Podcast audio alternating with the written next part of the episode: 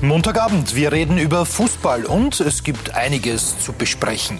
Guten Abend und herzlich willkommen bei Talk und Tore. Fußball Österreich am Tag nach dem großen Bundesligaschlager Lask gegen Salzburg. Wir reden über zwei Themen. Wir reden über ein Cupfinale, das jetzt woanders gespielt werden muss und wir reden über die sportliche Krise der Wiener Austria. Zwei Themen, ein Ansprechpartner.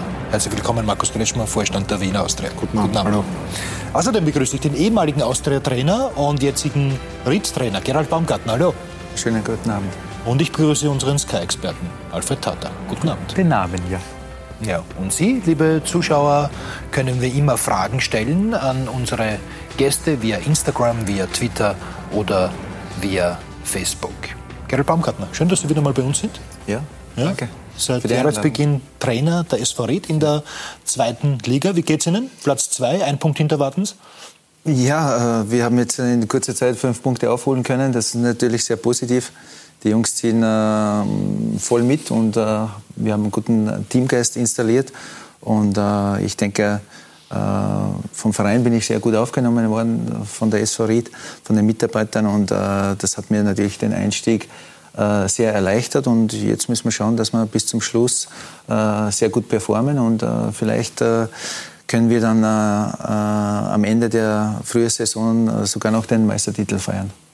Markus Kretschmer, was beschäftigt Sie derzeit mehr? Die Posse um das Cupfinale oder die sportliche Situation der Austria? Beides war sehr intensiv in diesen Tagen, gar keine Frage. Das Cupfinale ist mit heute eine wesentliche Entscheidung getroffen worden. Und jetzt müssen wir versuchen, sozusagen diese sportliche Krise möglichst schnell, bestmöglich in der kurzen Frist zu durchschiffen, um unser Mindestziel Europacup-Qualifikation für die nächste Saison zu erreichen. Bleiben wir kurz beim Stadionthema.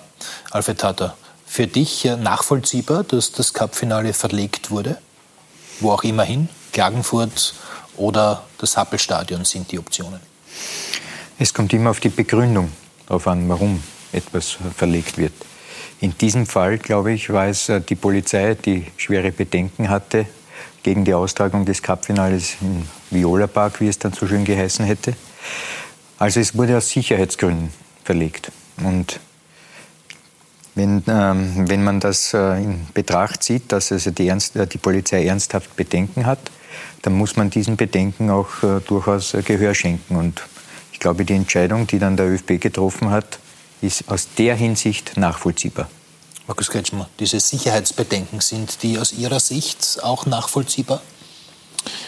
Wir hatten heute eine sehr intensive Sitzung ähm, mit den Vertretern der Polizei des 10. Bezirks und auch dem, dem ÖFB.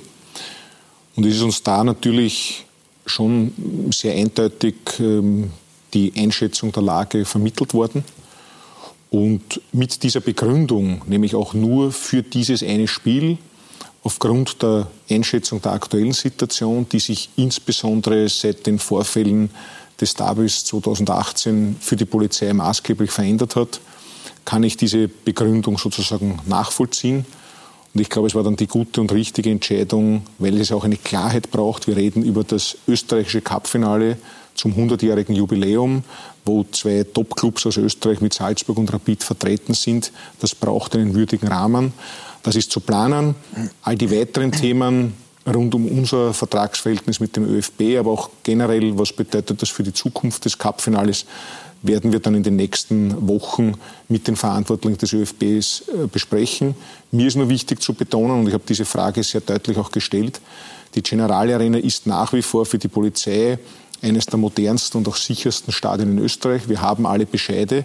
Nur in der aktuellen Situation für dieses eine Spiel äh, eben Salzburg versus Rapid unter Einschätzung der aktuellen Situation äh, wurden diese Bedenken geäußert und deswegen hat man diese Entscheidung heute getroffen. Aber hätte man das nicht schon vor einem Jahr bedenken können, dass, wenn eben Rapid spielt, es Sicherheitsbedenken geben könnte? Schauen Sie, es war ein sehr langer Prozess. Es wurde auch noch einmal vom ÖFB-Geschäftsführer Bernhard Neuhold, der für diese, für diese Durchführung des Spiels mit seinem Team verantwortlich ist, sehr gut dargelegt. Ich war selbst dabei.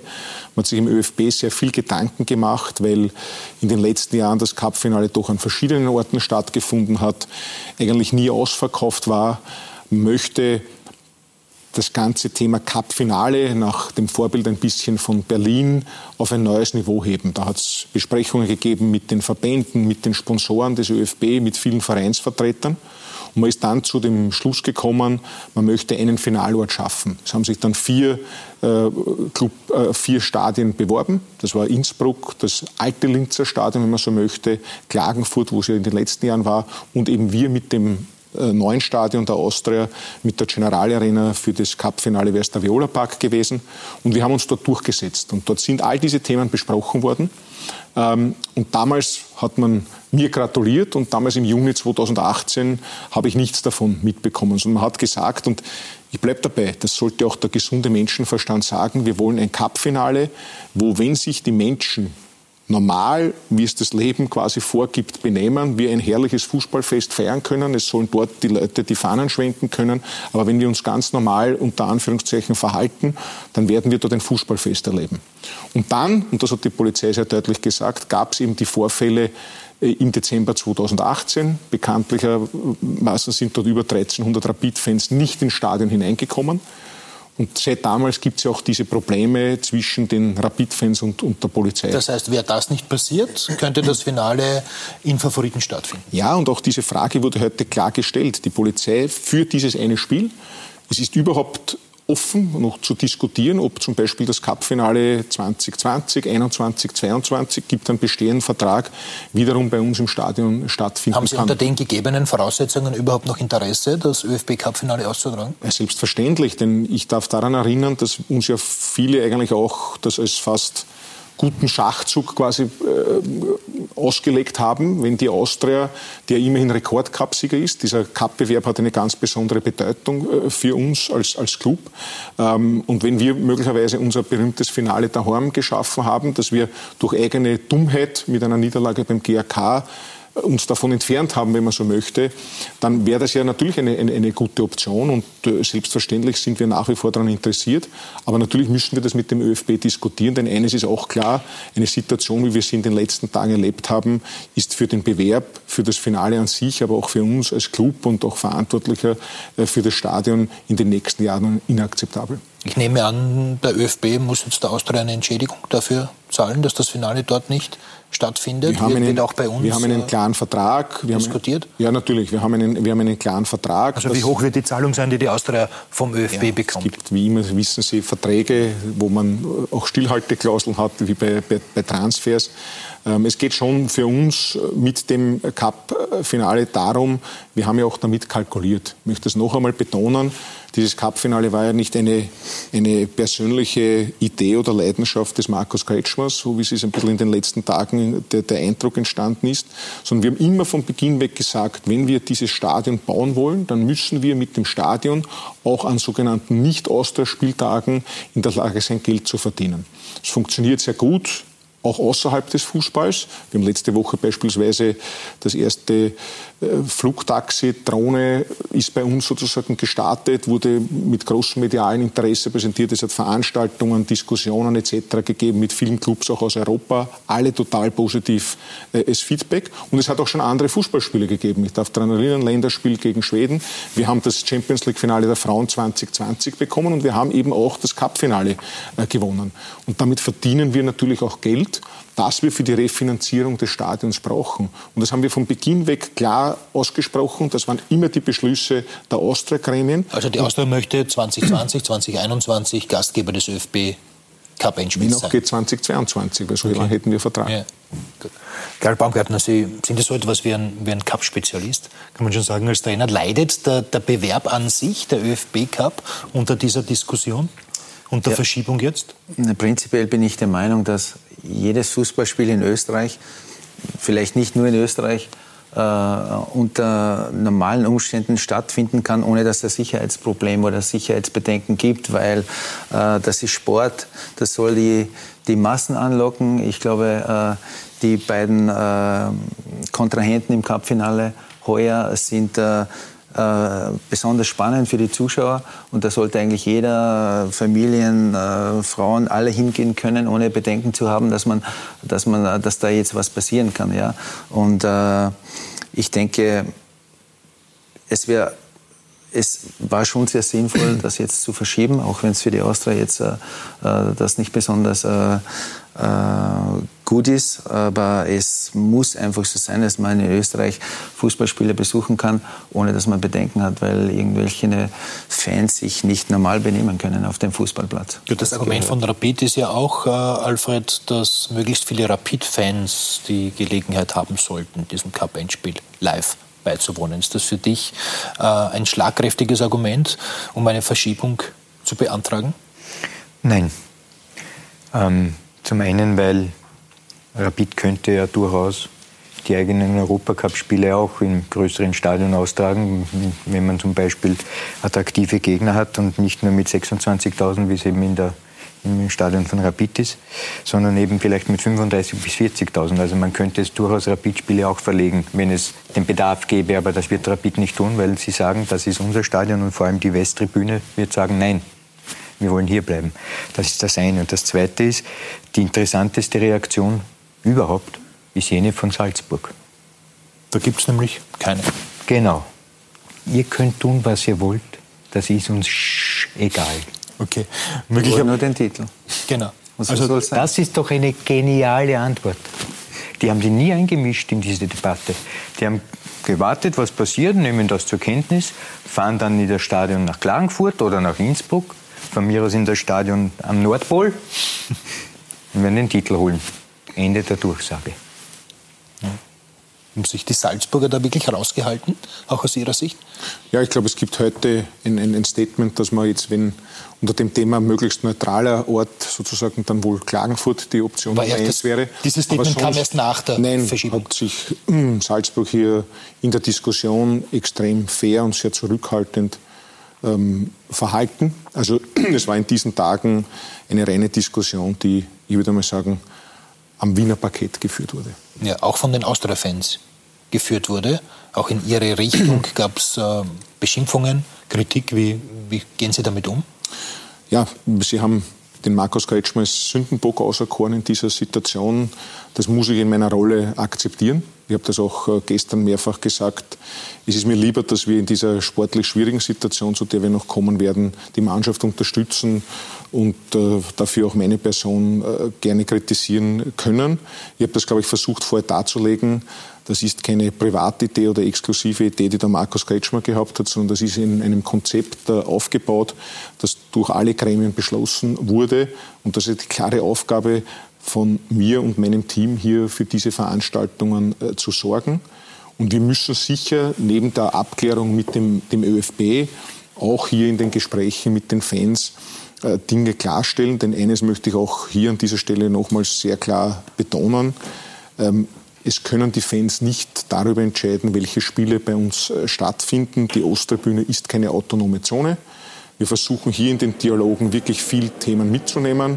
Ich darf daran erinnern, dass wir beispielsweise, man sieht sie auch in den Bildern, sie haben tolle äh, Graffitis auf der Osttribüne untergebracht. Aber es gab natürlich dann auch so. Ja, ja, das ist ja in Ordnung, wenn Sie hier Ihre Kritik äh, äußern wollen. Aber es gibt auch dort Graffitis, die haben wir beispielsweise bei diesem Länderspiel schon geschützt, um sie zu neutralisieren, um nicht sozusagen durch andere Fans äh, hier eine Verunstaltung herbeizuführen. Aber ich glaube, wir müssen das, was der Gary Baumgartner vorher gesagt hat, wirklich beherzigen. Es muss möglich sein, jedes Spiel dort grundsätzlich durchzuführen. Äh, und da kann es nicht sein, weil es jetzt eine Rivalität mit dem Club gibt oder mit ähm, dem Verband gibt, dass das, dass das nicht erlaubt ist. Diese Zustände wollen wir und werden wir bei der Austria nicht akzeptieren. Das werden wir Ihnen klar sagen. Wir sind froh, dass unsere Fans uns unterstützen, aber es gibt Grenzen. Und das ist auch eine Lehre äh, aus dieser Diskussion der, der letzten Tage, die wir Ihnen deutlich aufzeigen werden. Wiewohl wir auch bei der Gestaltung des Stadions einen sechsstelligen Bereich in die Hand genommen haben, um auch die, die Osttribüne so zu gestalten, gestalten, dass die Fans dort auch ihre Choreografien, ihre Banner äh, bestmöglich präsentieren können. Aber mir ging es jetzt äh, auch um Ihre Person. Sie wurden beschimpft. Sie sind seit 22 Jahren bei der Austria. Sie haben den Club auch dorthin geführt, wo er jetzt steht. Äh, Sie haben auch das Stadion äh, mitentwickelt, also diese neue Heimstätte. Und dann kommt so eine Kritik, dann kommen Rücktrittsaufforderungen. Äh, das muss ja auch wehtun. Es ist sicher persönlich nicht angenehm, aber wie Sie es richtig gesagt haben, nach 22 Jahren hat man doch schon einiges erlebt. Und da kann man, glaube ich, dann auch mit solchen Situationen umgehen. Ähm, ich muss mich dieser Kritik stellen, das ist gar keine Frage. Ähm, ich bin immer ein Freund davon, es im persönlichen Gespräch zu tun. Man muss auch sagen, es wäre falsch jetzt zu sagen, die Fans. Ich habe heute viele Zuschriften auch bekommen von anderen Fanclubs und einzelnen Fans, die sich genau für diese jahrelange Arbeit bedankt haben. Ähm, ich versuche bestmöglich meinen Job machen. Wir wollen den Club entwickeln. Ich weiß selber, dass wir in einer äh, schwierigen sportlichen Situation sind. Man kann das natürlich auch als Krise bezeichnen. Aber das ist ein Wellental. Ähm, und das ist immer wieder bei einem Club wie der Austria vielleicht äh, äh, extremer. Aber so wie ich 2013 richtig damals damit umgegangen bin, als wir Meister waren und als letzter österreichische Club in die Champions League gekommen sind und viele gejubelt haben, so kann ich jetzt auch mit der Kritik äh, umgehen. Mir ist es wichtig, wir haben in diesem Club einen klaren Plan, wie wir uns entwickeln wollen und den werden wir konsequent weiterverfolgen. Man bleibt irgendwie jetzt unterm Strich, äh, dass möglicherweise die Austria, der ÖFB, alle Beteiligten, auch die Polizei vor den Fangruppen, nämlich von Rapids und der Austria eingeknickt sind? Ich hoffe nicht, dass dieser Eindruck ähm, bleibt. Man könnte das in der kurzen Frist vielleicht so sehen. Ich kann es für uns noch einmal sagen. Ich habe das auch gestern noch einmal betont, wir hätten gerne unseren Vertrag eingehalten, wir hätten auch gerne das Cup-Finale 2019 äh, veranstaltet. Aber wenn es eben diese besondere äh, Situationseinschätzung gibt, dann gibt es wie bei anderen Veranstaltungen immer eine Behörde, die dir das äh, äh untersagen kann.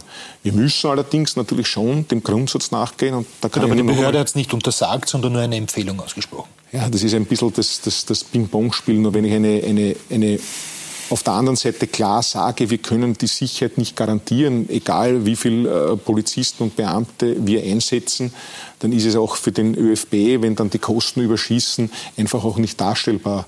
Und daher war es eine Entscheidung, glaube ich, letztendlich der, der Vernunft auch äh, und auch der Klarheit. Noch einmal, wir sprechen über das österreichische Pokalfinale. Der österreichische Pokalsieger ist heuer erstmals direkt wahrscheinlich für die Europa League qualifiziert. Schafft das Salzburg, wenn sie Meister werden, hat das klare Auswirkungen für den dritten Platz in der, in der Bundesliga. Und es ist das 100-jährige Jubiläum und es spielen zwei Top-Clubs. Und daher, glaube ich, muss man dieser Veranstaltung auch äh, das entsprechende positive Image geben. Und ich hoffe, dass das mit der heutigen Entscheidung jetzt dann endlich passiert. Gut, wo sollte das Finale jetzt stattfinden, Alfred? In Wien, im Ernst-Happel-Stadion oder in Klagenfurt? Ja, wir haben ja mitbekommen, dass sich besonders Klagenfurt stark gemacht hat als Ausweichstadion. Und ich finde, es hat in der Vergangenheit dort stattgefunden. Es spricht aus meiner Sicht nichts dagegen, dass man es auch dort wieder äh, durchführt. Wobei ich natürlich schon einen Zusatz bringen möchte, dass ähm, man schon seit Jahren, ja, der ÖFB versucht, das Cupfinale attrakt zu attraktivisieren. attraktivieren? Attraktivieren. Wenn man Fremdworte verwendet, soll man auch wissen, wie man es äh, dann verwendet. Ich helfe dir gern. Danke. Was ich sagen wollte ist, ähm, jetzt findet natürlich das Cupfinale am 1. Mai statt.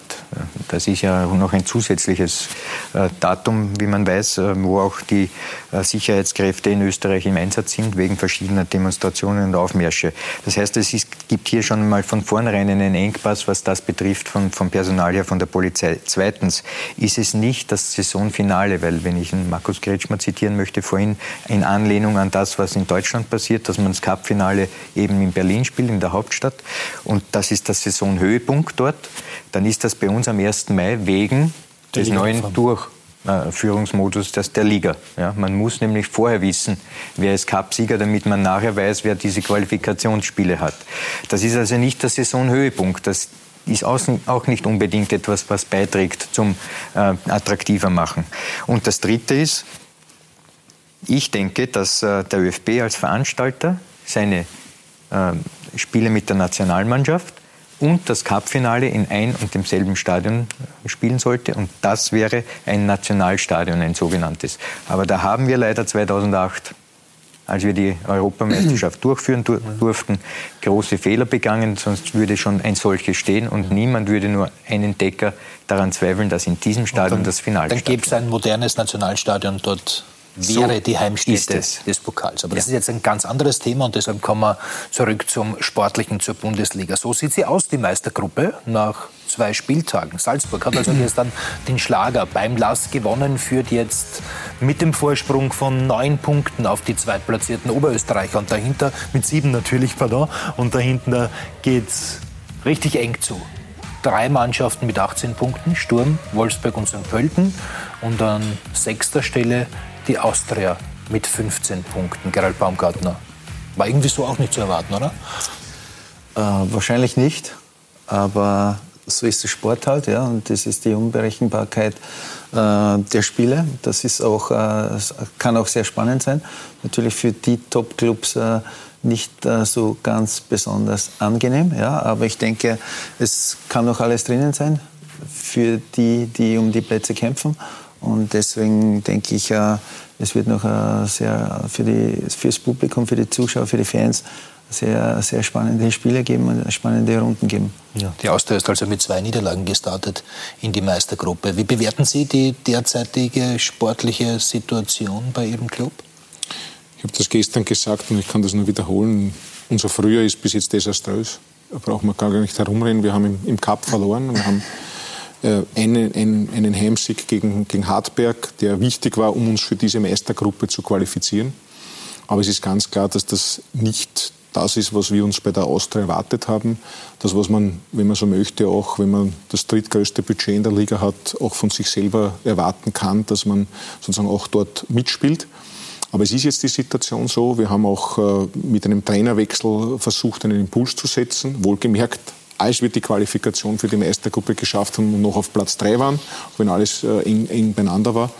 Äh, und das ist bis jetzt nicht so aufgegangen, wie wir uns das erwartet haben. Aber ich glaube, das hat auch äh, Gerald Baumgartner richtig gesagt, es sind jetzt noch acht Spieltage. Es ist trotzdem noch äh, eng alles äh, beisammen was ab Platz 3 äh, sozusagen ähm, zu, zu, zu gewinnen ist. Und darauf müssen wir uns fokussieren dass wir aber trotzdem natürlich intensiv nachdenken müssen, wie wir uns weiterentwickeln, um bei diesem Begriff zu bleiben, ist gar keine Frage. Aber trotzdem können wir nicht sagen, okay, ist vorbei, wir sind jetzt leider schlecht gestartet und wir geben uns jetzt mit dem sechsten Platz zufrieden. Überhaupt kein Thema. Äh, sondern wir wollen jetzt alles dafür tun in diesen letzten acht Runden, um doch noch den Europacup-Startplatz zu erreichen.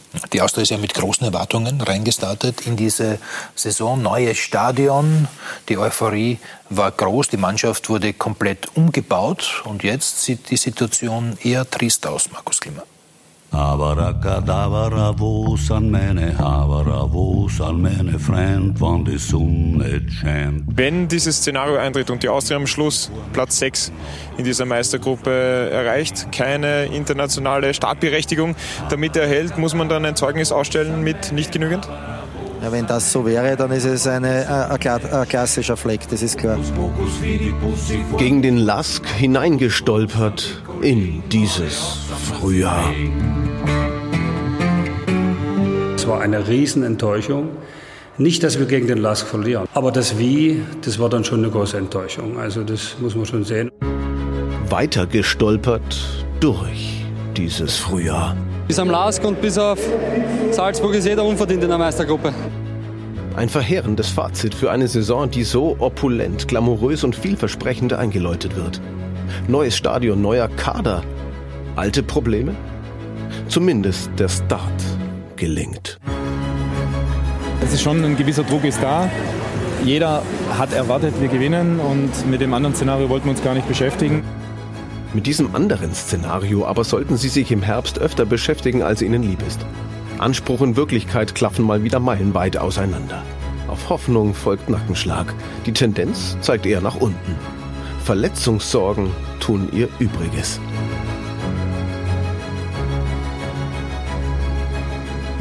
Jetzt ist entscheidend, dass wir den richtigen Weg finden. Schauen wir mal, wie es uns gelingt, das auf den Platz zu bringen, was wir uns in der Theorie ausgedacht haben. Es entwickelt sich jeden Tag was weiter. Wir wollen viel offensiver spielen, viel mutiger vorne rein und das ist entscheidend. Die Kritik an der Austria ein ständiger Begleiter. Die Derbys retten irgendwie alles und vielleicht auch Thomas Letsch. Ja, es ist jetzt eigentlich im Prinzip genau die gleiche Drucksituation wie vom letzten Spiel vor der Winterpause gegen Rapid. Mit dem Cup aus beim GAK geht's gleich einmal so richtig mies hinein ins Frühjahr. Nichts war es mit dem Endspiel im eigenen Stadion und nichts war es mit der erhofften Trendwende in der Liga. Im Gegenteil. Der Kampf um den Einzug in die Meistergruppe ist ein harter auf allen Ebenen. Die Niederlage gegen Alltag ist die letzte von Thomas Letsch. Was aus meiner Sicht nicht zu übertreffen ist, war die, die heutige Leistung. Das ist einfach nur äh, nicht Bundesliga-tauglich. Das ist einfach so, dass man nach so einer Leistung auch von uns jetzt sportlich nicht zur Tagesordnung übergehen kann. Tags darauf. Wir hinterfragen natürlich genauso die, die Qualität der Spieler. Wenngleich es äh, jetzt gerade nach dem, äh, nach dem äh, gestrigen Spiel äh, nicht so ausgesehen hat, aber die, die Qualität der Spieler, auch aktuell haben wir schon, um ein attraktives Fußballspiel bieten zu können. Doch besser wird's nicht. Robert Ibertsberger und sein Leidensweg von Runde zu Runde. Man sieht es einfach in, in vielen Situationen, dass auch das, das Selbstverständnis fehlt, das Selbstvertrauen fehlt. Äh, und äh, ja, äh, das ist eine richtig schwierige Situation auch für mich als Trainer.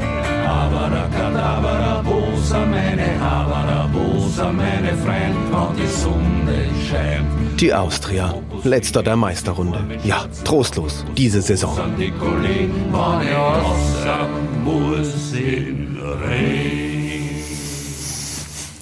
Ja, läuft nicht bei der Austria. Markus Kretschmer, der Trainerwechsel hat auch nichts gebracht. Ja, bis dato Zwischenfazit richtig. Drei Spiele unter Robert Ibertsberger, äh, leider keine Punkte. Ähm, aber noch einmal, ich habe das ja auch in der Einleitung gesagt, abgerechnet wird das Zeugnis am Schluss. Und wir müssen jetzt alles tun, dass wir diese ähm, acht Spiele noch möglichst positiv gestalten und die Punkte holen, dass wir uns für den Europacup qualifizieren. Aber ich glaube, das ist im Bericht sehr gut herausgekommen. Es zieht sich seit dem ersten Spieltag durch und das ist natürlich bitter. Wir sind jetzt auf Spieltag 24. Wir haben sehr oft Schritt vor, Schritt zurück, zwei Schritte vor, wieder einen Schritt zurück. Die wirkliche Entwicklung, so selbstkritisch müssen wir sein, sehen wir in dieser Saison nicht. Sie haben es richtig gesagt, Riesenumbruch im letzten Sommer, nicht nur ein neues Stadion, neuer Sportdirektor, Trainerteam teilweise neu zusammengestellt, viel in der Mannschaft verändert, hohe Erwartungshaltung, die bis dato nicht erfüllt wurde. Und trotzdem wird dann immer der Trainer gewechselt, Alfred Tata. Ist die Austria-Mannschaft nicht so gut, wie die Austria-Verantwortlichen vielleicht geglaubt haben vor Saisonbeginn? Auf das äh, möchte ich eine Antwort geben, aber verpackt in, einem größeren Paket, wenn es mir gestattet ist. Ähm, die Wiener Austria ist ein Traditionsverein, der, in, also die Wiener Austria hat in der Vergangenheit äh, sehr viel geleistet für den österreichischen Fußball, ohne Zweifel. Aber es gibt äh, eine Zäsur aus meiner Sicht äh, mit äh, ungefähr Jahr 2000 wo also der Fußball sich total verändert hat nach dem Bosman-Urteil. Und ich glaube, dass dieser Anspruch, den man von Seiten der Violetten hat, der noch aus der alten Zeit kommt, nicht mehr äh, gerechtfertigt ist. Man muss völlig neu umdenken, aus meiner Sicht. Und wo ist hier anzusetzen? Ich glaube, die Austria hat drei Baustellen. Das eine ist die Struktur. Hier sitzt ein Vorstand, aber der zweite Vorstand ist vakant. Das war noch Tomi Baritz, ein Sportvorstand, der eben die, sportliche Geschick, die sportlichen Geschicke gelenkt hat. Der fehlt aus meiner Sicht. Man Bleib, bleiben wir vielleicht einmal bei ja. dem Punkt. Ja. Und die, die, anderen beiden Problemfelder können wir dann nacheinander vielleicht aufarbeiten. Markus Kretschmer, Sie sind da der Alleinvorstand bei der Wiener Austria, also für das, für das gesamte operative Geschäft verantwortlich. Äh, ist das manchmal zu viel? Es ist manchmal sehr viel, das ist gar keine Frage. Ähm, ich bin als Vorstand nicht derjenige, der über die Grundsatzstruktur zu entscheiden hat. Alfred Tat hat es richtig gesagt, Tome Baritz war damals ein Vorstand. Als wir das verändert haben, haben wir zu uns zu einer anderen Struktur entschieden, ähm, weil man, glaube ich, sich das auch das Vorstandsein unter Anführungszeichen erarbeiten muss. Und das hat man eben bei, bei Franz Wohlfahrt gesagt, okay, du beginnst einmal unter dem Titel äh, Prokurist, ohne jetzt zu technisch zu werden, ähm, aber auch als definierter, definierter Sportchef. Ähm, ich weiß, dass diese Kritik immer wieder kommt, äh, aber wir hatten mit Franz Wohlfahrt einen Sportchef, wir haben ihn jetzt auch mit, mit, mit Ralf Moore. Ähm, ob es jetzt nur die Funktionsbezeichnung ist, äh, sei einmal dahingestellt, aber natürlich das werden aber die Gremien zu entscheiden haben. Ist es das klare Ziel, glaube ich, auch in unseren Satzungen so vorgesehen, dass der Vorstand, wie bei vielen anderen Clubs, zumindest aus zwei, wenn nicht sogar mal aus drei Personen äh, bestehen soll. Also Ralf Mohr könnte dann auch zweiter Vorstand werden. Das bestimmt aber der Aufsichtsrat. Das bestimmen ja Richtig. nicht Sie. Äh, bei Ihnen war noch Thomas, Bar Thomas Baritz, der Sportvorstand. Ja. War Markus Kretschmer damals trotzdem schon der starke Mann? Ich glaube, es waren beide starke Männer. Also Markus ist ja schon äh, jetzt jahrzehntelang dabei und äh, führt die Austria auch mit äh, strenger Hand, aber auch mit, äh, einer sehr guten Organisation und äh, das hat damals gepasst. Was nicht gepasst hat, das hat, glaube ich, der, der Alfred schon angesprochen. Also der moderne Fußball hat sich schon in eine äh, Richtung entwickelt, wo man vielleicht bei der Austria nicht mehr nur von Gasselich oder Prohaska träumen darf, weil äh, das hat sich schon verändert. Und ich denke, es muss sich nicht nur die Austria, es muss sich jeder Verein Gedanken machen, vor allem der Sportdirektor, wie soll das eigentlich am Fußballfeld unten ausschauen, mit wie soll das Fußballspiel meiner Mannschaft ausschauen? Soll das eher ausschauen wie Hoffenheim oder eher so wie, wie Red Bull Salzburg oder eher wie eine ballbesitzende Mannschaft? Also ich denke, die Austria ist für mich äh, prädestiniert dazu, wenn sie schön Fußball spielen sollten, auch äh, eine Mannschaft aufzubauen, die äh, sehr stark im Ballbesitz ist. Ja. Dann war Thomas Letsch aber vielleicht der falsche Trainer. Und noch dazu eigentlich, dass sie schon die modernen Mechanismen von Fußball, wie man heute äh, spielt, mit sehr schnellen Umschaltspiel, mit sehr schnellen Spielern, die in der Offensive ihre Stärken haben. Das muss natürlich dann zusammengestellt werden. Noch dazu mit einem Teamgeist und mit einem Charakter und mit einer Mentalität, wo man den Ansprüchen gerecht werden kann, weil die Ansprüche sind schon sehr hoch bei der Austria und äh, es reicht dann oft manchmal genau um ein paar Prozente nicht, dass man den Erfolg auch einfahren kann mit einem Sieg oder wo man dann vielleicht unentschieden spielt oder wo man dann vielleicht äh, mal ein Spiel verliert. Ähm, und das sollte man sich, äh, glaube ich, nicht nur bei der Austria, sondern bei jedem Verein überlegen, wie soll das ausschauen am Fußballfeld unten wieder, wie die Mannschaft spielt. Und dann muss man äh, auch versuchen, die Spieler so zu scouten, dass die das auch umsetzen können. Ähm, darf mich wieder einmengen? Ähm, noch einmal zurück, weil das ist mir noch ja. nicht genau herausgearbeitet worden. Also der Markus Kretschmer hat ja schon des Öfteren heute gesprochen von der Entwicklung der Wiener Austria. Und zur Entwicklung der Wiener Austria ähm, muss man ja sagen, gehört ja viel mehr als nur das, was auf dem Spielfeld passiert, sondern es wurde ein Stadion errichtet. Es wurde eine, für den Nachwuchs eine äh, besondere Akademie, Akademie geschaffen. Da ist ja sehr viel Know-how und auch äh, Energie, das äh, da hineingeflossen ist, gebunden an eine Person wie ihn, der ja Entscheidungsträger ist. Und ich denke, dass es daneben aber ein Pendant geben muss, genau für dasselbe, was auf dem Spielfeld passiert. Also einen absoluten Fachmann, der die Autorität hat, Dinge in Bewegung zu setzen und auch umzusetzen. Ist das nicht Ralf Moore? Aus deiner Sicht? Moment. Nicht ad personam jetzt, sondern ad functionam. Gut. Geht der Fall. Ähm, was, äh, was Franz Wohlfahrt oder Ralf Mohr betrifft, sind sie dennoch Angestellte, während der Herr Kretschmer ein Vorstand ist. Das ist doch ein gewisser Unterschied, was äh, die äh, Durchschlagskraft in der Funktion betrifft. Also der Ralf Mohr ist eigentlich Ihr Untergebener. Gebener klingt jetzt hart. Naja, aber das ist die Wahrheit. Wir sind ist es richtig? so ist es. Daher glaube ich, um eine sportliche Entwicklung anzustoßen, und wir sind uns alle einig, ich kann vielen dem, was der Gerald gesagt hat, zustimmen. Um eine sportliche Entwicklung anzustoßen, bedarf es endlich eines zweiten Mannes, der diese Kompetenzen alle an sich zieht. Das Geschäft, das der Markus Kretschmer zu tätigen hat, ist sowieso schwer genug, dass hier noch nicht äh, auch noch Energien hineinfließen, vielleicht in sportliche. Und das ist, glaube ich, das, der Sinn. Ob das Ralf Moore ist oder der Ernst Baumeister, ist jetzt gar nicht die Frage. Die Argumentation für Sie nachvollziehbar, ähm, auch wenn das eigentlich eine ähm, Frage ist, die man den Austria Aufsichtsratsvorsitzenden stellen müsste. Richtig, das ist äh, mit dem Präsident Hensel und dem, dem Aufsichtsrat zu besprechen. Aber so wie es der Alfred Tata äh, darstellt, bin ich der Meinung, dass das natürlich der Außenstehende äh, nachvollziehen kann. Möchte schon betonen, dass im Innenverhältnis ganz klar ist, und ich höre das ja immer wieder, der Herr Kretschmer sucht sich seine Angestellten so aus, dass er dann auch äh, Sportvorstand oder was auch immer spielen kann. Das ist nicht das Thema, das weiß der, der Gerald von, von, von damals und das weiß auch heute der, der, der Ralf Moore. Ich würde nie gegen den Vorschlag des Sportdirektors und des Trainers gemeinsam irgendeinen Spieler verpflichten.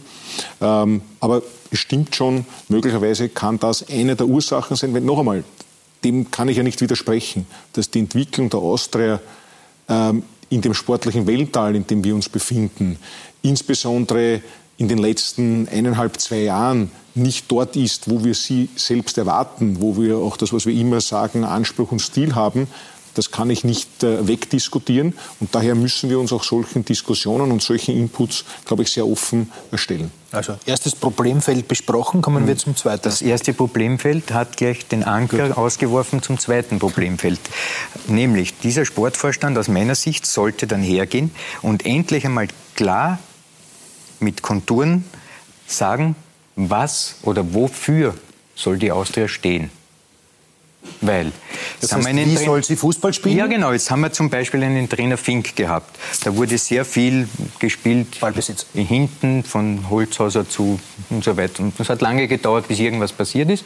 Dann kommt Letsch. Er wollte ja die Philosophie, die er von Salzburg noch mit hat. Also ich hätte gerne mal gewusst, Markus, wenn ich du sagen darf jetzt, Gerne. was ist das Bild, das die Austria intern von sich hat? Wie soll der Fußball der Austria aussehen? Also jetzt sind wir wieder bei dem Thema, das ist eigentlich nicht mein äh, Fachgebiet, aber ich bin natürlich für den Gesamtclub äh, verantwortlich. Aber es stimmt schon, und ich glaube, das ist schon ein bisschen was, was ist.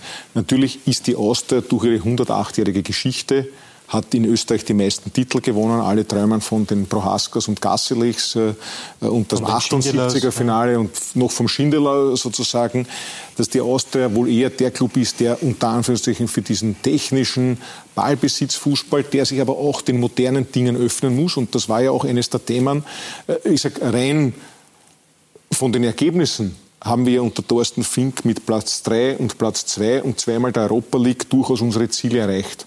Aber ich gebe ihm recht, der Fußball, wie er sich dann entwickelt hat, und das kommt bei der Austria dazu, da geht es nicht nur um Ergebnisse und dann wird gejubelt, weil man auf Platz zwei oder drei steht, sondern es geht auch um die Art und Weise, wie. Wir haben das auch in unseren Statuten sozusagen verankert. Und da gebe ich schon recht, dass wir hier sicherlich schärfen müssen. Aber dass wir keine Red Bull-Kopie sein dürfen, ist auch klar. Aber das ist natürlich auch nach dem modernen Kriterium des Fußballs und nicht mehr so, wie es äh, in den 70er oder 80er Jahren, wo die Austria sehr erfolgreich war, gespielt werden kann, ist klar. Klingt, klingt jetzt aber ein bisschen wie ein Widerspruch.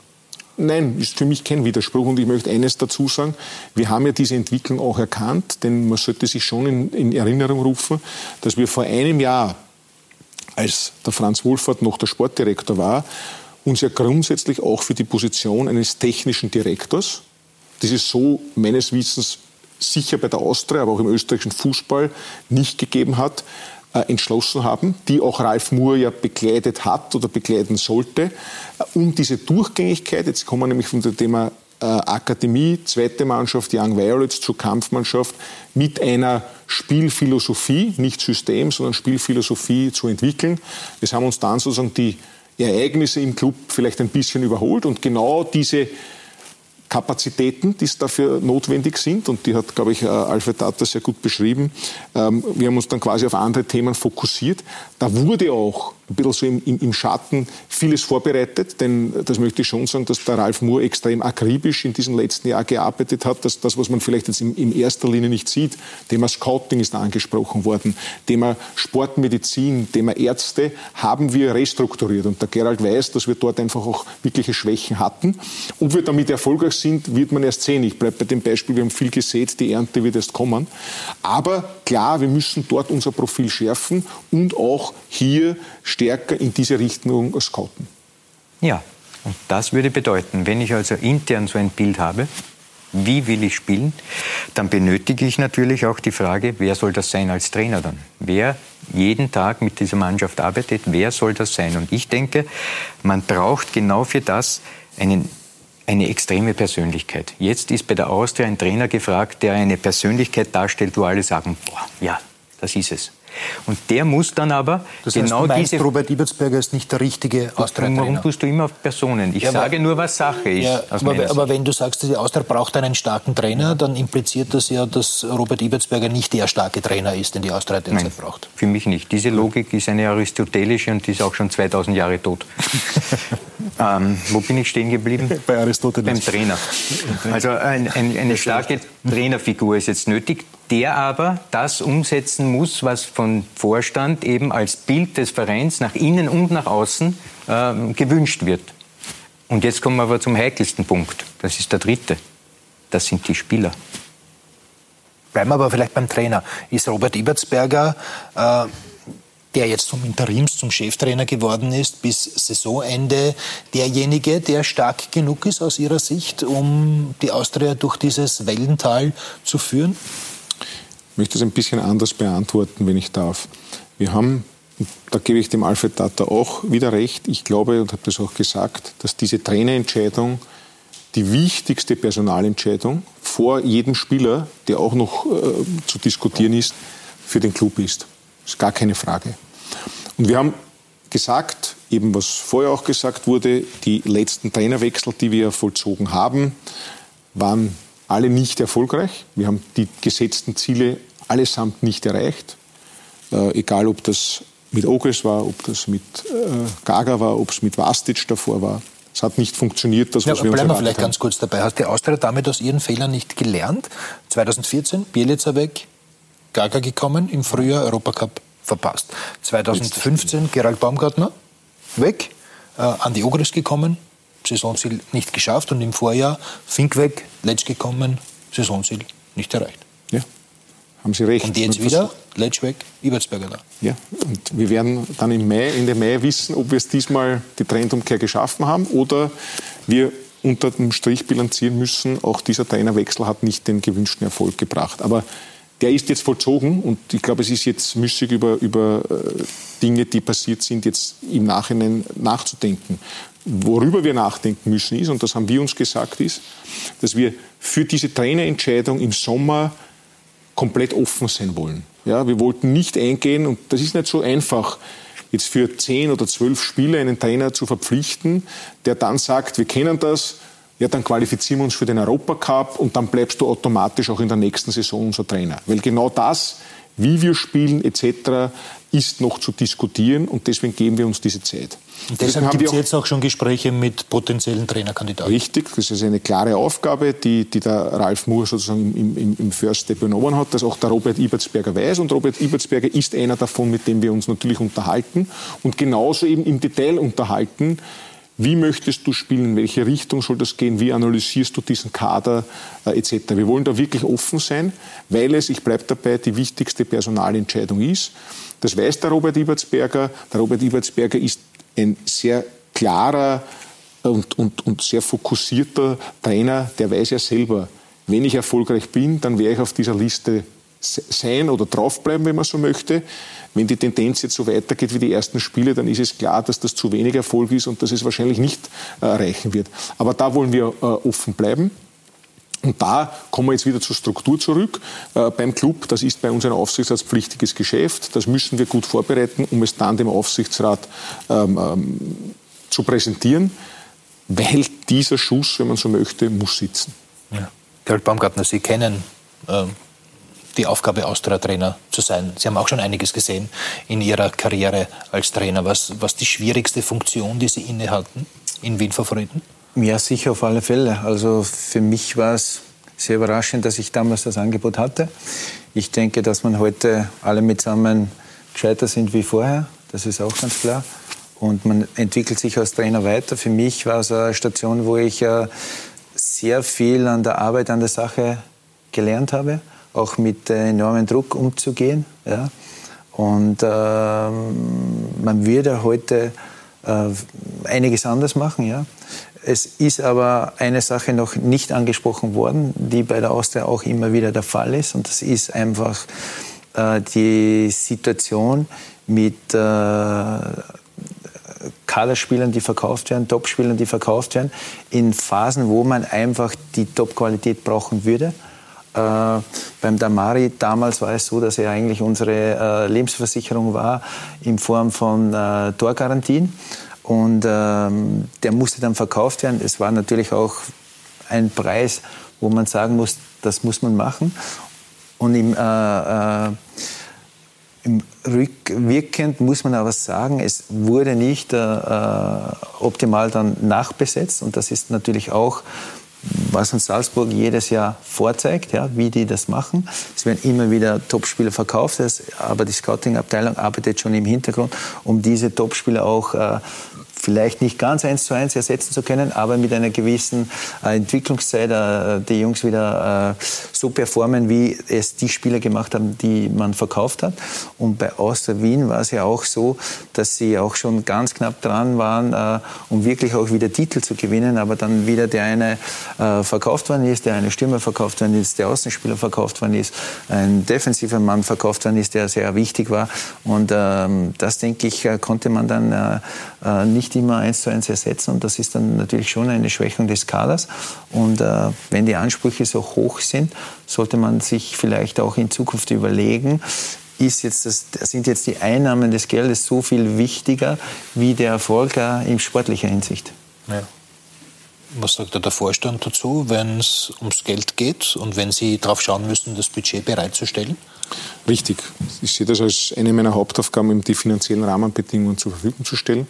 Es ist auch kein Geheimnis, dass natürlich ein Club wie die Austria auch in den letzten Jahren, und Gerald Baumgarten hat den Rekordtransfer Tamari äh, angesprochen, der nach einem halben Jahr uns sozusagen äh, oder ja noch, noch fast drei Monaten oder äh, äh, noch einigen wenigen Spielen, bleiben wir dabei, äh, weggekauft wurde mit einem unglaublichen Angebot. 6,5 Millionen damals, glaube ich. Hm, hm. Ja, mehr? Ich okay. spreche jetzt nicht über, über Summen, ähm, aber ja, es ist, ist halt es ist der Rekordtransfer äh, der, der, Austria. Und dann sind wir wieder bei dem Thema, wir haben ja auch damals reinvestiert. Wir haben das ja damals besprochen, ähm, kann mich noch sehr gut an das Telefonat mit dem, mit dem Gerald erinnern, wo ich gesagt habe, Gerald, es zeichnet sich ab, das Angebot für Tamari wird so, dass wir es auch wirtschaftlich machen müssen. Äh, was tun wir? Äh, haben dann, glaube ich, Zulechner, wenn ich mich richtig erinnere, äh, geholt und auch, auch Ronny Waldo, das Torschützenkönig der, der zweiten äh, Liga. Und es ist nicht so aufgegangen. Und jetzt hat der Gerald etwas angesprochen, was wir eben, was ich vorher gesagt habe mit der Struktur. Ja, das war einer unserer Themen, dass wir möglicherweise auf den einen oder anderen Transfer nicht so vorbereitet äh, waren, wie es ein moderner Fußballclub sein muss. Und deswegen haben wir jetzt auch die Scouting-Abteilung intern umgebaut. Dieser Begriff der unter Anführungszeichen Schattenelf, wie kann ich Positionen nachbesetzen, äh, ist bei uns sehr klar tituliert. Ähm, wir dürfen aber auch eins nicht vergessen. Das eine ist, das Geld zur Verfügung zu stellen.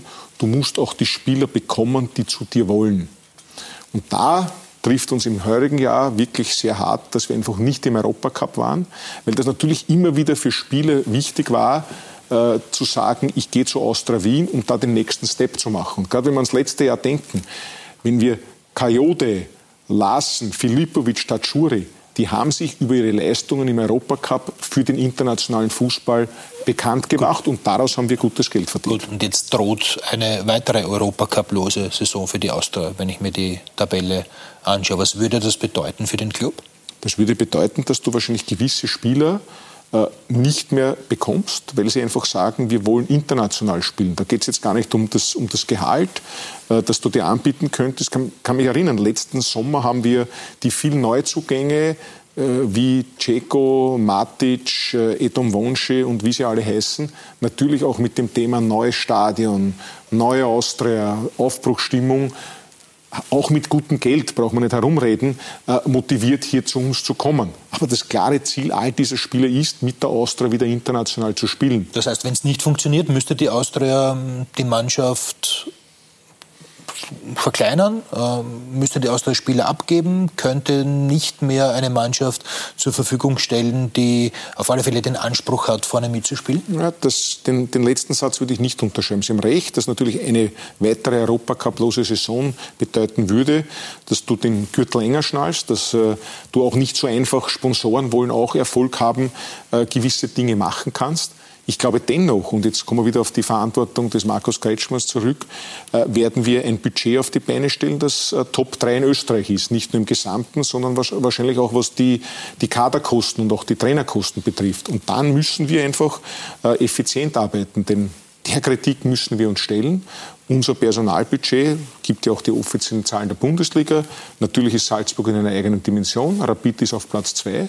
Aber wir liegen heute auf Platz sechs und äh, Vereine wie der LASK, der das sehr gut vormacht, aber auch WRC, St. Pölten und auch Sturm Graz geben weniger für ihren Kader aus. Und das muss dann natürlich schon irgendwann hinterfragt werden, dass wir hier effizienter sein müssen. Und in der Kombination äh, mit den neuen Aktivitäten im Scouting-Bereich müssen wir versuchen, hier äh, umzubauen, weil ich glaube, das wird ja der, der Alfred Data auch noch, noch, noch anmerken, dass wir weiter den Kader umbauen müssen. Das ist für uns klar. Ja, Alfred? bin ich wieder am Zug. Da sind wir eh schon mittendrin im Thema, was die Spieler betrifft. Das ist ja das Herzstück des Vereins, die Spieler. Und ähm, da denke ich, muss man jetzt, äh, äh, das wiederhole ich mich, da muss man jetzt vom Vorstand aus sozusagen eine, eine Philosophie unter Anführungszeichen äh, festmachen und da drinnen auch festhalten, welche Art von Spieler sollen die dann äh, diese Philosophie dann tragen. Und ich denke, dass wir was die Austria betrifft, schon ein großes Problem haben mittlerweile. Man ist nicht mehr Teilnehmer am Transfermarkt.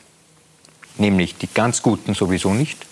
Die zweite und dritte Etage geht von mir aus dann in die Bundesliga oder in die zweite Liga in Deutschland. Also man ist bereits, was die wirklich guten Leute betrifft. Das ist kein eh Einzelschicksal der Wiener Austria. Nein, nein, genau. Nein, bei Salzburg ist was anderes, ja. weil die Aber haben bei ja allen gezeigt... anderen österreichischen Clubs ist es ähnlich. Genau. Die Austria und viele andere sind ja nicht mehr Teilnehmer am Transfermarkt, sondern können nur mehr das nehmen, unter Anführungszeichen, was dann überbleibt, blöd gesagt. Das würde aber bedeuten, man muss neue Wege gehen. Zum einen, glaube ich, muss man überhaupt neue Wege gehen, auch was Trainerscouting betrifft. Also als ein Sportvorstand permanent Trainer scoutet, die in Frage kommen für den eigenen Verein und natürlich auch das Spielerscouting. Und da sehe ich große Defizite aus meiner Sicht, dass man ähm, nicht hergeht ähm, mit, mit äh, gewissen Managern Regionen abdeckt, die ganz genau Profile haben von Spielern, die man haben will, bevor sie andere entdecken. Also da ist einiges an, an Arbeit gefragt und vor allem ein Markt, der überhaupt nicht sondiert wird, glaube ich, der afrikanische Markt. Dort sind noch Spieler, die man sich leisten könnte, sofern sie nicht schon in Nationalmannschaften oder U20-Teams äh, dabei sind. Aber da gibt es immer noch genügend. Aber hatte die Austria auch versucht, zum Beispiel Kadiri fällt mir ein, Karl Hassan fällt mir ein. Kajode ja, aber da muss man weiter vorstoßen. Okay. Das ist das eine. Und das zweite, ja, die heimischen Nachwuchsspieler muss man endlich dorthin bringen, wo man sagt, wir sind die Austria, wir wollen dem Nachwuchs, den jungen, guten, nachkommenden Spielern eine Chance geben, weil, das sage ich ganz ernsthaft, bei Red Bull Salzburg, die bis jetzt alle an sich gezogen haben, jetzt nimmt man Haus Nummer 20 und es wird schon einer durchkommen, da muss man argumentieren und sagen, die Wahrheit ist ja bei Salzburg die, die holen zwar alle Junge, aber welche kommen durch? Jene, die aus Afrika geholt werden, weil sie gleich in Liefering spielen und dann gleich für die höheren Aufgaben für die, für die erste äh, geholt werden. Ich glaube, die Austria, aber auch Rapid sollten endlich einmal viel offensiver daran gehen, die jungen 17, 16, 18-jährigen Spieler, die mit Perspektive sind, an sich zu holen, weil sie sagen, bei uns könnt ihr auch spielen. Das heißt, auch in diese Richtung muss man neue Wege andenken. Das, das klingt nach einem guten Plan, aber in Salzburg gibt es auch die Schlagers und Wolfs. Und? Und das sind die einzigen so in Österreich. ist jetzt auch kein ja, Afrikaner. aber noch einmal, hier muss man hinein. Der eigene Nachwuchs, den die Wiener Austria ja pflegt, schon seit geraumer Zeit, aber auch die Spieler, die es noch gibt in Österreich. Und wahrscheinlich gibt es in Ried auch welche, die interessant wären. Das heißt, da in diese Richtung muss man noch viel akzentiert arbeiten, dass man sagt, wir geben dir die Plattform. Bei Salzburg, da werden 20 geholt. Ob du der eine bist, das der sich durchbeißt. Mhm. Das bezweifeln wir. Okay. Aber bei uns hast du die Chance, dass du dich schrittweise hinaufarbeitest und vielleicht kannst du dann in zwei bis drei Jahren auch einen Transfer machen zu einem Verein im Ausland. Also hier ist einiges, das zu tun ist. Und äh, ich harre der Dinge, welcher Sportvorstand diese Herkulesaufgabe demnächst angeht. Er reitet immer wieder herum am Sportvorstand, also er hätte gerne Na, Das ist doch ein komplexes Thema. Das ja, ist ja, das ich versuche ihm vielleicht trotzdem ein paar Antworten auf die vielfältigen äh, Argumente, die er gebracht hat, zu geben. Also ja, richtig. Auch das ist in dieser Neustrukturierung bei unserem Scouting. Das Thema Afrika wird schon seit geraumer Zeit ähm, anders bearbeitet. Ich möchte es nicht ähm, geht ja letztendlich um einen Konkurrenzkampf, äh, alles verraten, aber wir sind auch dort äh, anders unterwegs, weil, wie es richtig gesagt wurde, dort natürlich sehr große Talente ähm, möglich sind, hierher zu bekommen. Was aber genauso wichtig ist, und auch an diesem Konzept arbeiten wir, wenn sie dann hier sind, müssen sie richtig betreut werden. Denn es hilft mir nichts, wenn ich das Talent mit 17, 18 von dort hole und sage, so, da bist du jetzt und ganz ehrlich, der kann nicht einmal selbst von A nach B mit der U-Bahn fahren. Ich meine das jetzt gar nicht böse, aber das muss man einfach äh, einbauen. Auch da haben wir Lehrgeld bezahlt. Ist Salzburg der Vorreiter? Da hat Salzburg auch einige Zeit gebraucht, um dieses äh, Konzept hier für sich zu entwickeln. Da kommen wir dann immer auch zu den finanziellen Möglichkeiten. Da haben wir auch mit dem Stadion, mit dem, was im Rundherum, Thema Viola Park, ist nicht nur eine Bezeichnung im Cup-Finale, sondern passiert wirklich was herum mit Schule, mit Wohnen, auch in den nächsten Jahren rund ums Stadion, sicherlich dann auch einen, einen, einen Standortvorteil. Punkt eins. Punkt zwei, auch vollkommen richtig, wir müssen äh, jene Spieler aus der Akademie fördern. Wir haben hier im letzten Jahr einen ganz, ganz wichtigen Schritt gemacht mit den Young Violets, unserer zweiten Mannschaft in der zweiten Bundesliga. Im Moment auf einem Abstiegsplatz, also auch ein fürs Gesamtmodell sehr wichtiges Thema, dass wir dort, dort drinnen bleiben, weil wir dort junge Spieler holen wollen. Und da gibt es jetzt, ich sage nur als Beispiel, wir holen einen jungen Stürmer aus Niederösterreich, den, den Wimmer, den wir dort entwickeln wollen, sage ich, gibt dir die Chance. Wir haben auch schon von dem, was Alfred Tata gesagt hat, beispielsweise profitiert.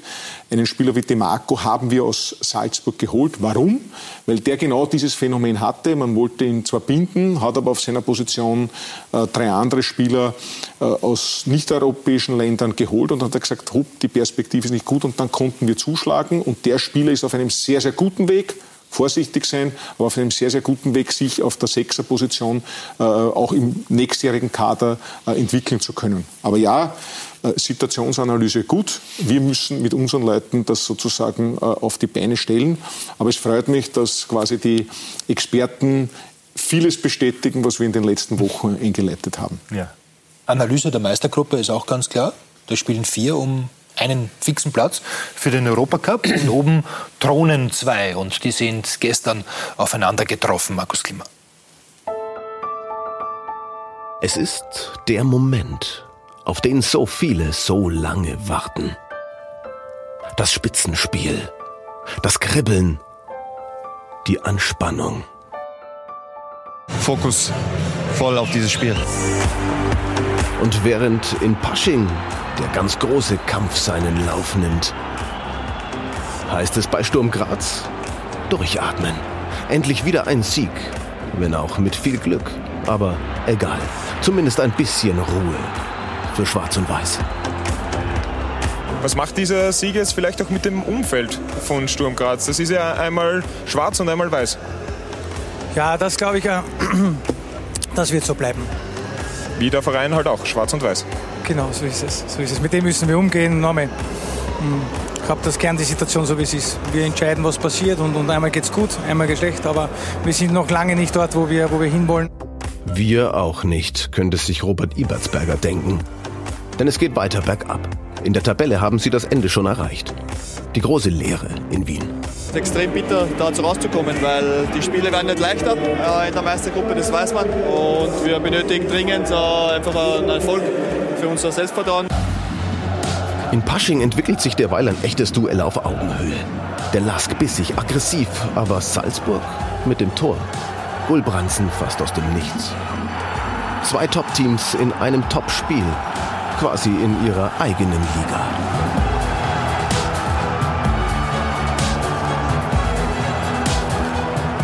Dahinter das große Rangeln um jeden Punkt, um jeden Zentimeter in dieser Meistergruppe. Wolfsberg endlich wieder einmal mit einem Sieg. Ja, durch den neuen Ligamodus haben wir ge gewusst, dass, dass nach der Punkteteilung sehr viel möglich ist. Das ist auch für uns in die Köpfe drin, dass wir nicht um den sechsten oder fünften Platz mit, mitspielen wollen, sondern wir wollen wirklich das Ziel erreichen, dass wir in den Europacup kommen, so wie es vor drei Jahren schon der Fall war. Und ja, und jetzt heißt es halt wirklich, die, die nächsten Spiele positiv bestreiten, dass wir da einen Grundstein legen können, dass wir äh, Wörtchen mitreden können. Diese Meistergruppe kostet Nerven. Frag nach bei Ranko Popovic.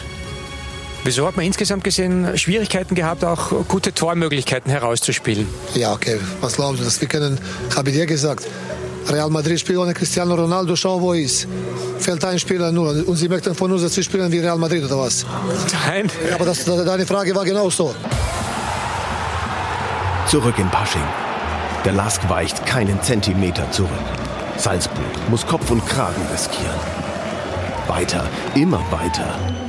Doch kurz vor dem Ende das Ende aller Hoffnungen auf einen Sieg.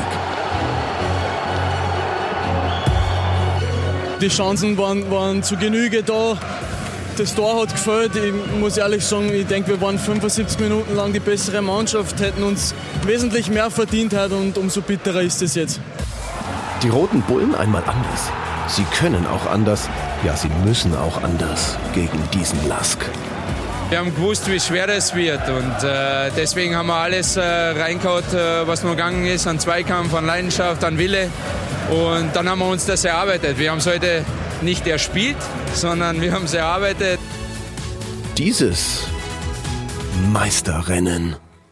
Wenn ihr mich jetzt nach einer Vorentscheidung in der Meisterschaft fragt, dann ähm, muss ich da leider ähm, äh, abnicken und zwar negativ. Man muss auch einmal die Kirche im Dorf lassen. Man darf die Spieler, wir dürfen den Verein nicht überfordern. Ja.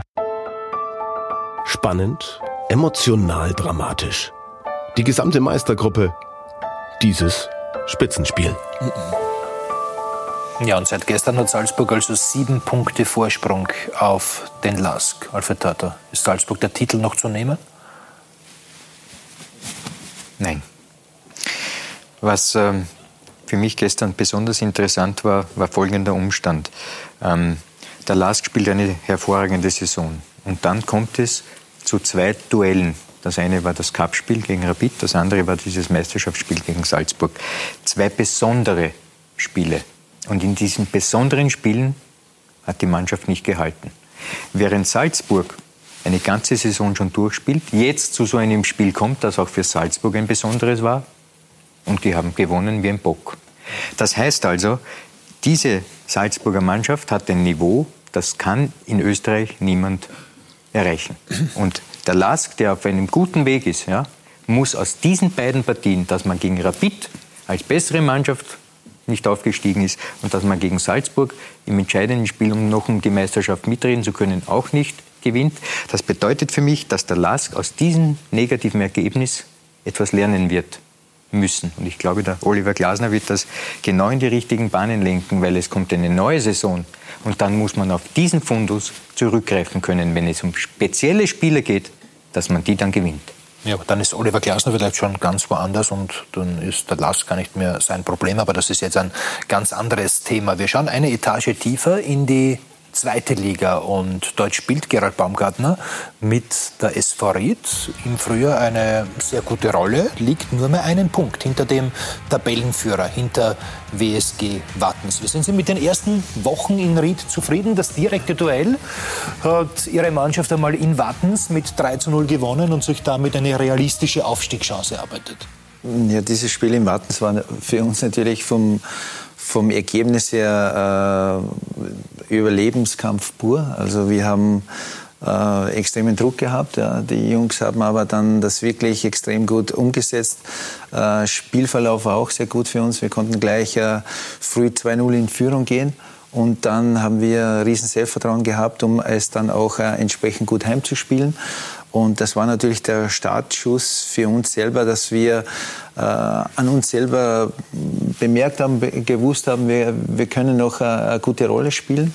Und äh, das war der Startschuss dann für schon eine, sehr gute Aufholjagd und jetzt sind wir innerhalb von sechs Spielen haben wir fünf Punkte aufholen können. Äh, noch dazu das äh, gesamte Torverhältnis und äh, ja, jetzt sind wir auf einem schon sehr guten Weg. Ja, da wollen wir auch bleiben. Aber es ist leider noch immer so, dass wir einen Punkt äh, hinter dem Tabellenführer sind. Und äh, wir wollen bis zum Schluss alles daran setzen, um noch äh, ganz nach vorne zu kommen. Und äh, das ist der Fokus und das ist das große Ziel. Und ich hoffe natürlich, dass uns das gelingen wird. Äh, der Verein, die Leute, die da arbeiten, die Mannschaft, die hätten sich das, glaube ich, auch verdient dass wir dann am, am Ende vielleicht äh, äh ganz vorne stehen können. Aber wie beurteilst du die Chancen, dass die SV Ried zurückkehren kann in die Bundesliga? Am Wochenende gab es einen 15 0 Auswärtssieg in Horn.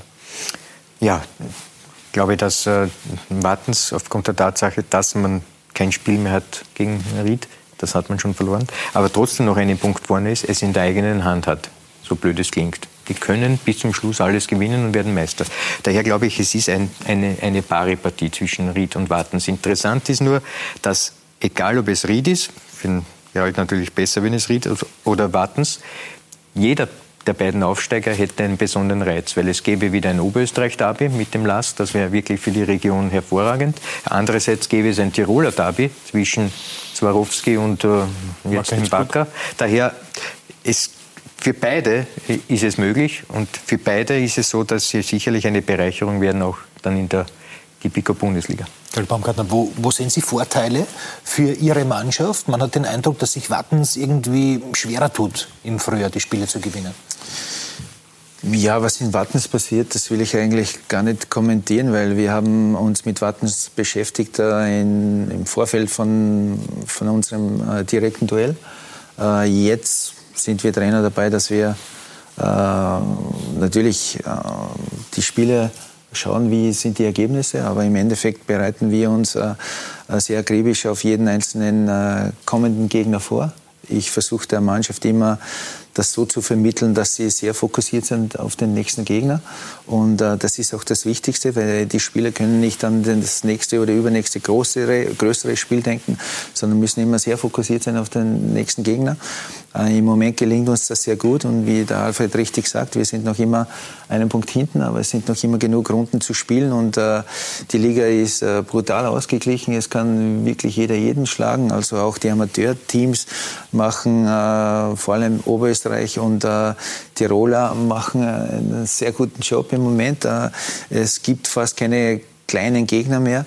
Also das Ergebnis in Horn, das war auch äh, dem geschuldet, dass wir wirklich extrem stark aufgetreten sind, auch äh, unbedingt wollten Tore schießen. Die Mannschaft hat natürlich auch den, den Matchplan hervorragend umgesetzt, aber da gehört auch das Quäntchen Glück dazu. Das hatten wir in den Situationen, wo wir das Spiel für uns entscheiden konnten und jetzt müssen wir einfach erstmal sehr fokussiert bleiben, sehr motiviert bleiben und zweitens auch äh, wirklich äh, sehr cool bleiben in der Sache, dass wir uns nicht selber zu viel Druck machen, weil das kann dann auch wieder die Beine schwer machen und dann kann man nicht die Leistung am Platz bringen, die man sich vielleicht äh, im Laufe der Woche erarbeiten konnte. Ja, aber die Chance ist eben da, den Wiederaufstieg zu schaffen in die Tipiker Bundesliga, damit der Zwölferliga anzugehören. Gibt eine Frage an Sie aus dem Netz via Instagram. Was sind Ihre Pläne für die nächste Saison im Falle eines Aufstiegs? Oder beschäftigen Sie sich damit noch gar nicht? Nein, natürlich, man muss in, in zwei Richtungen planen, das ist ganz klar. Für, die, für die Liga, in der wir jetzt spielen und natürlich auch für, äh, für den Fall, wo wir aufsteigen. Wir hoffen natürlich, dass wir da dabei sind und da, da laufen die Planungen im Hintergrund auf äh, vollen Touren. Und äh, das Schwierige ist, dass du für zwei äh, mit zwei Budgets in zwei verschiedenen Ligern planen sollst. Aber ich denke, das haben wir, glauben wir halt, äh, im Moment auch äh, relativ gut in Planung. Wie es dann ist in, der, in, einer eventuellen höheren Liga, wird man dann sehen. Also ob man da mithalten kann. Wir haben auf alle Fälle das im Kopf, dass wir äh, das unbedingt wollen. Und äh, wenn wir gut sind, mm, kann das auch passieren. Ja, verkraftet die SV Ried eine weitere Saison in der zweithöchsten Spielklasse? Ja, ich Nicht denke, nur sportlich? ich denke, man muss auch in diese Richtung planen. Und äh, äh, ich denke schon, dass in Ried immer äh, in den letzten Jahrzehnten eigentlich schon äh, immer sehr gut gewirtschaftet worden ist. Und ich gehe davon aus, dass wir auch den Plan für die zweite Liga gut umsetzen werden. Ja. Markus Kretschmer, Sie waren ja auch einer, der die Ligareform umgesetzt hat. Sie kennen auch die zweite Liga, weil eben die Young Violets dort spielen. Wie ist der Klassenunterschied deutlich größer geworden in dieser Saison? Ich glaube, dass die Liga extrem spannend ist. Ich glaube, dass es einen spannenden Aufstiegskampf genauso wie einen spannenden Abstiegskampf gibt. Dass diese Prognosen, das wird so ein großer Leistungsunterschied sein, äh, eigentlich nicht eingetreten sind. Ich weiß, dass unsere Young Violets beispielsweise in Ried auswärts ja gewonnen haben ähm, und trotzdem jetzt hier unten im, im, im Abstiegskampf ähm, äh, sozusagen involviert sind. Für uns ist es eine optimale Plattform. Und ich glaube, dass es für die gesamte Ligareform, nicht nur erste Bundesliga, sondern zweite Bundesliga, jetzt schon gesagt werden kann, dass es hier in eine positive äh, Richtung äh, läuft. Der Zuschauerzuspruch äh, muss natürlich noch ein besserer werden, aber die Plattform grundsätzlich äh, für die jungen Teams, aber auch für die Profiteams, die quasi in die erste Bundesliga wollen, ist eine gute. Ja, und dass der Klassenunterschied sogar zwischen Regionalliga und Bundesliga nicht allzu groß ist, hat man ja im Cup-Viertelfinale gesehen. Da haben Sie leider recht. Ja. Herzlichen Dank für den Besuch bei uns. Sehr Markus gerne. Kretschmer, danke Gerald Baumgartner, alles Gute Danke sehr. für die kommenden Wochen und danke, Alfred Tata für deine Diskussionsbeiträge. Bei uns geht es morgen weiter mit Fußball und auch mit Eishockey. Wir übertragen das vielleicht entscheidende Spiel, das sechste Semifinale zwischen Red Bull Salzburg und den Vienna Capitals auf Sky Sport 3 HD ab 19 Uhr und dann gibt es Dienstag und Mittwoch Champions League. Morgen das Einzelspiel Tottenham gegen Manchester City auf Sky Sport Austria, Mittwoch dann Manchester United gegen Barcelona, also die Einzelspiele oder eben alle Spiele, alle Tore in der Original Sky Konferenz. Das war Talk und Tore, das war eine interessante Diskussion. Ich bedanke mich herzlich für Ihre Aufmerksamkeit und wünsche noch einen schönen Abend. Jetzt geht's bei uns mit weiteren Folgen von Dein Verein weiter.